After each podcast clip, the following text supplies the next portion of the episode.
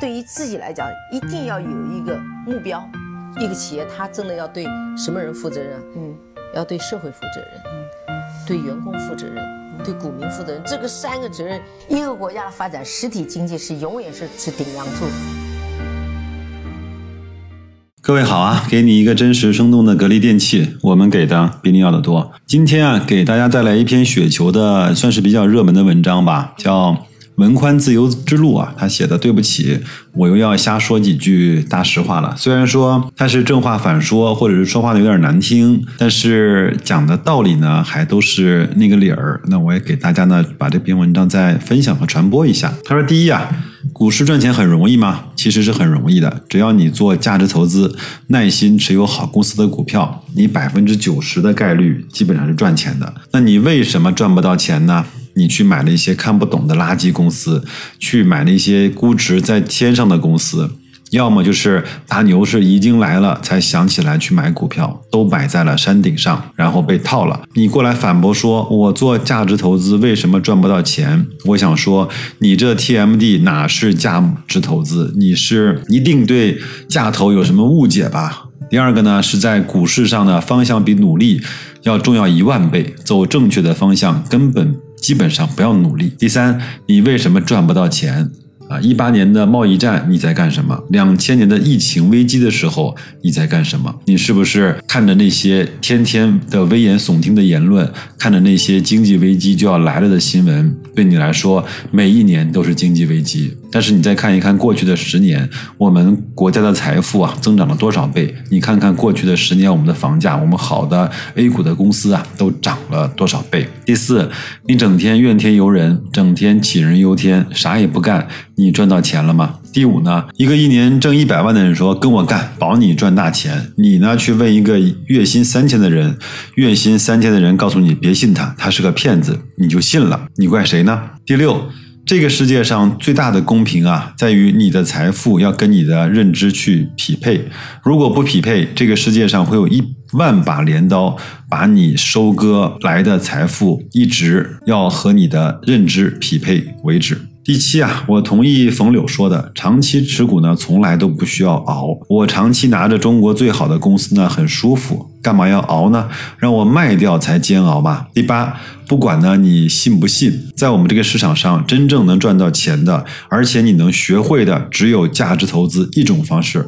什么赌博当然可以赚钱，但是你去赌个几年，你试试看。第九，好赌呢是人的本性，就像我告诉你吸烟有害健康，难道你就不吸烟了吗？我告诉你赌博会让你亏钱的，你依然会去赌博。第十，也是最后一条，段永平说啊，来这个市场你就要搞清楚，你是来赚大钱的，还是来玩玩而已的。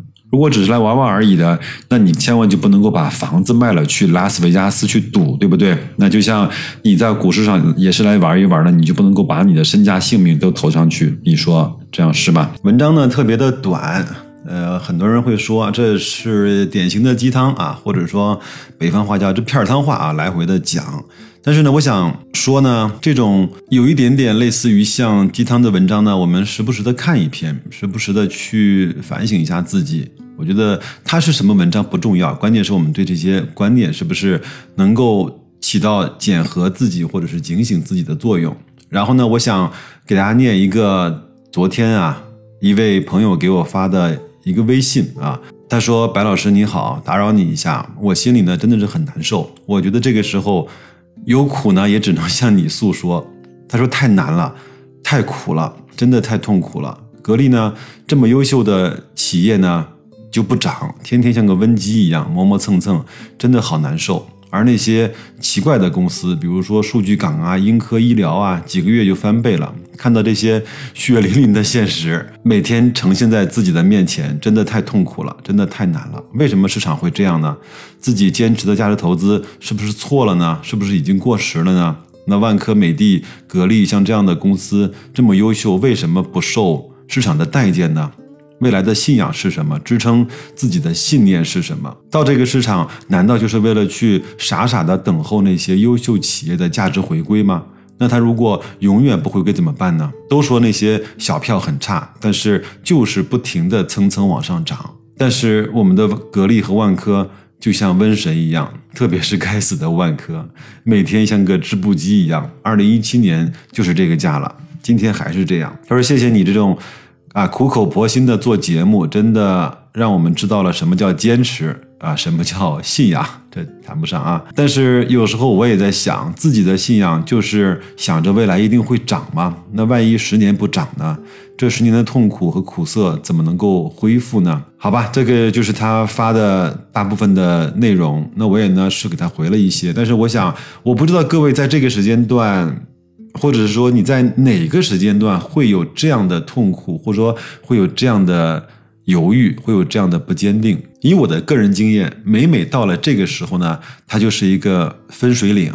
要么你就再也不相信所谓的架头了，那转身又去找那些奇技淫巧了；或者呢，我们就像破茧成蝶的那一刻的那只蝴蝶一样，在承受着这一生最大的痛苦的时候，它就可以进阶了，它就可以跨越了，我们就可以走向下一个能够承受的阶段。可以去更好的去理解价投的方法。我们说长期的持股呢，不代表就是价值投资，但是往往长期持股是价值投资的表现方式。我们看的高和低未必是价格。而是这家企业的估值，那很可能它半年之内就完成了从低估到适中到高估的过程，那它这个时候就应该被我们所卖掉。当我们觉得这些好公司迟迟不涨的时候，有可能是我们在这个市场的时间太短，没有拉长去看这些好公司给我们带来的惊人的回报。当我们在羡慕那些小票蹭蹭往上涨的时候，有可能我们对一些道理还不是。理解的非常的清楚，比如说，你会不会去羡慕那个中彩票的人？而你会不会把你所有的钱都像他一样去买成了彩票，期待自己能够中奖？我相信不会，对吗？我还跟这位朋友说，如果你希望你的投资一年一定要翻一倍的话，有可能你做了一件事情叫短贷长投，就是它不应该是在股市中长期存放的钱，而你却用来把它做了一个长期。回报的事情，那这样的话，你一定会啊期限错配，一定会非常的痛苦的。